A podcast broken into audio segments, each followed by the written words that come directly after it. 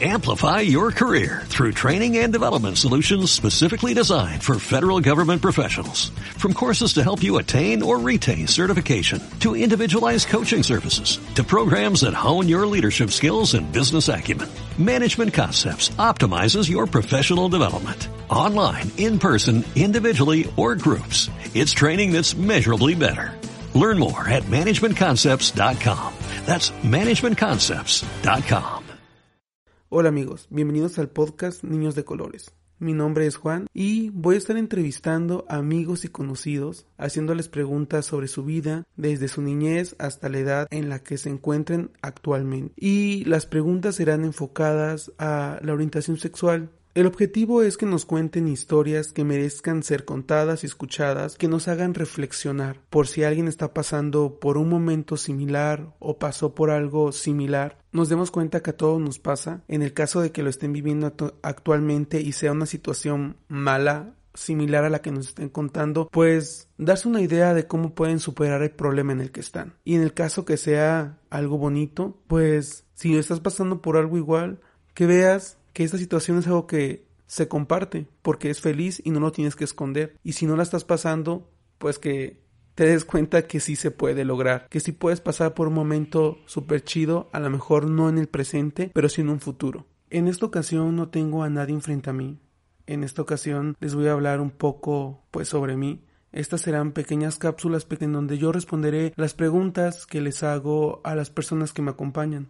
Y en esta ocasión pues voy a comenzar por hablarles un poco de mí. En el aspecto de mi orientación sexual creo que yo fui un poco escondido desde pequeño. Eh, cabe pues contarles que bueno, a mí me gustaban los carritos, jugar con carritos, hacer carreteras, como jugar muñecas. Me gustaba jugar a la comidita, como jugar luchitas y todo este rollo. De hecho tengo un recuerdo de mi infancia en cuanto a esto. Mi papá era agricultor y siempre eh, después de desgranar, que es dar el maíz de la, de la mazorca para que solo quede el maíz, eh, mi papá extendía este maíz en, en, el terreno y quedaba pues así grande, grande un gran espacio con maíz y me acuerdo que un vecino mío llegaba mucho a jugar conmigo y jugábamos peleas y nos tirábamos en el maíz, nos aventábamos.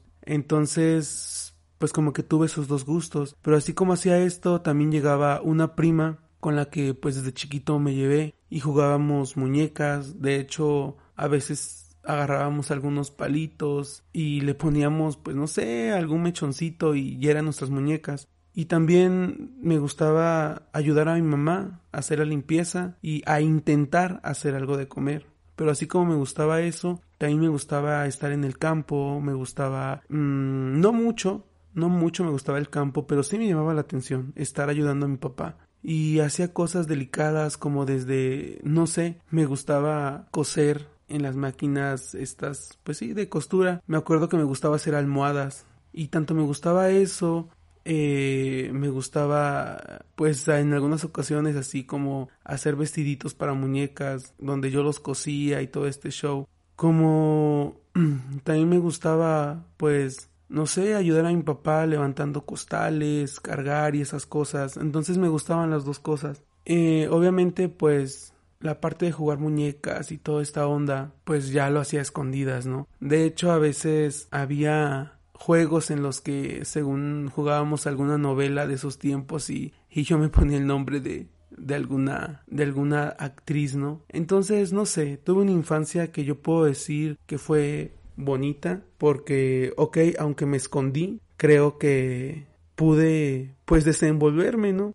Aunque lo hacía escondidas, mi papá me cachó algunas ocasiones, algunas dos, tres veces, y fue gracioso. Él no decía nada, solo me veía y como que sonreía. Entonces, yo creo que eso ha hecho también que hasta el momento yo no tenga que, que reprimirme o arrepentirme. Entonces yo recuerdo que mi papá pues de repente me veía y solo se reía. Y recuerdo que mi hermano, el de en medio, eh, luego se burlaba de mí porque, porque él me veía jugando como con unos palitos que yo decía que eran muñecas, ¿no? Y le decía a mi papá y se burlaba de mí y diciendo, ah, es que Juan juega muñecas, cosas así. Pero lo que hacía mi papá era regañarlo y decirle que me dejara. Entonces, por esa parte siento que tuve una infancia bonita. No sé si mi papá, a como soy ahorita, ya estando con una pareja de mi mismo sexo me aceptaría, pero en ese momento y lo que me dio a reflejar fue aceptación. Entonces en ese aspecto yo tuve una infancia que me gustó y la cual no cambiaría. Recuerdos malos en la infancia solo tengo, bueno, obviamente con tus papás como que te desenvuelves un poco más, ¿no? Como que no te da pena nada. Lo único malo que yo recuerdo de la infancia es de que a mí me gustaba, bueno, yo todo veía como una muñeca cucharas, corta uñas, eh, plumones. Entonces yo jugaba con ellas. Bueno, yo jugaba con esos objetos imaginándome que eran muñecas. Y mi mamá me veía y pues como que se burlaba un poco. Pero sabes, con el valor que mi papá me daba diciendo o regañando a mi hermano para que no se burlaba de mí, como que no me importaba tanto. Pero lo, lo único malo y que a veces me pongo a reflexionar pues como por qué habrá, habrá pasado, es de que una vez mi mamá se lo comentó a, una de sus amigas y su amiga era mi maestra. Entonces mi maestra se burló de mí frente a todos mis compañeros diciéndoles que yo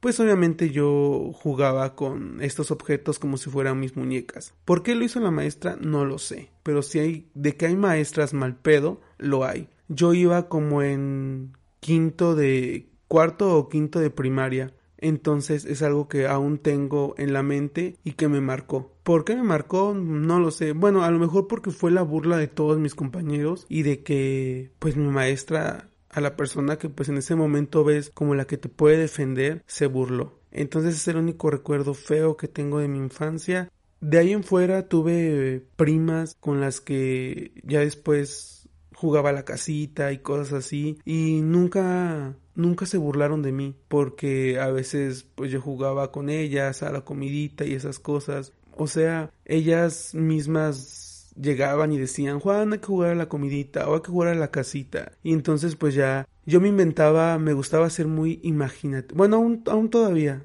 Como que me gustaba así dejar volar mi imaginación y armaba yo casitas con telas, con costales, con tarimas, eh, o algunas veces yo recuerdo mucho, no recuerdo qué edad tenía, pero sí recuerdo que había salido la novela de, de Amor Real, no recuerdo bien cuántos años tenía, y yo creaba mi propia carroza en la que eh, con una prima jugaba que pues en la que jugaba que éramos pues estas mujeres con sus vestidos muy chonchotes y nos subíamos a la a esa carroza, ¿no? Eh, y lo que les puedo decir es que mi infancia fue muy bonita. Muy bonita, me gustó mucho, a excepción de algunas cositas como lo de la burla de la maestra, que honestamente hizo que me reprimiera un poco.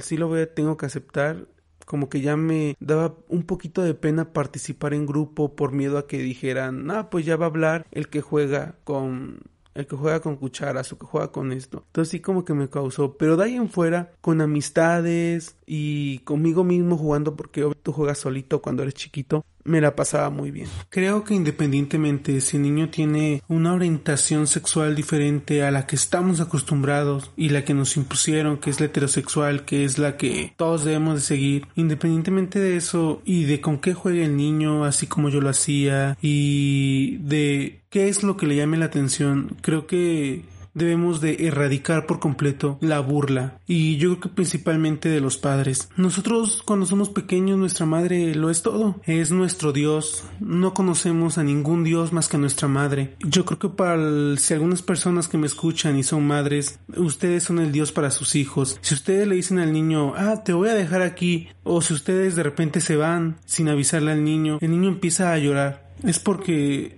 Ustedes como mamás lo son todo para nosotros a esa edad. Y si ustedes hacen algún tipo de comentario que puede ir al niño, la verdad, aunque sea muy, muy así sin querer, uh, lo van a dañar. A lo mejor ustedes lo ven como un comentario X, pero están afectando demasiado al pequeño. Siempre he dicho que hay que ser súper cuidadosos con lo que decimos. Con cualquier persona que platiquemos, yo siempre digo que debemos de pensar bien en lo que vamos a decir, porque como dicen, esas palabras pueden ser usadas en nuestra contra o algunas veces nosotros nos podemos contradecir de lo que estamos hablando con nuestras acciones. Entonces más con un pequeño siento que tenemos que ser muy cuidadosos con lo que le decimos, muy cuidadosos con lo que está viendo, muy cuidadosos con lo que le enseñamos y muy cuidadosos con esa educación que le damos para decirle lo que está bien y lo que está mal en cuanto a su sexualidad. Yo la verdad no sé mucho del tema, pero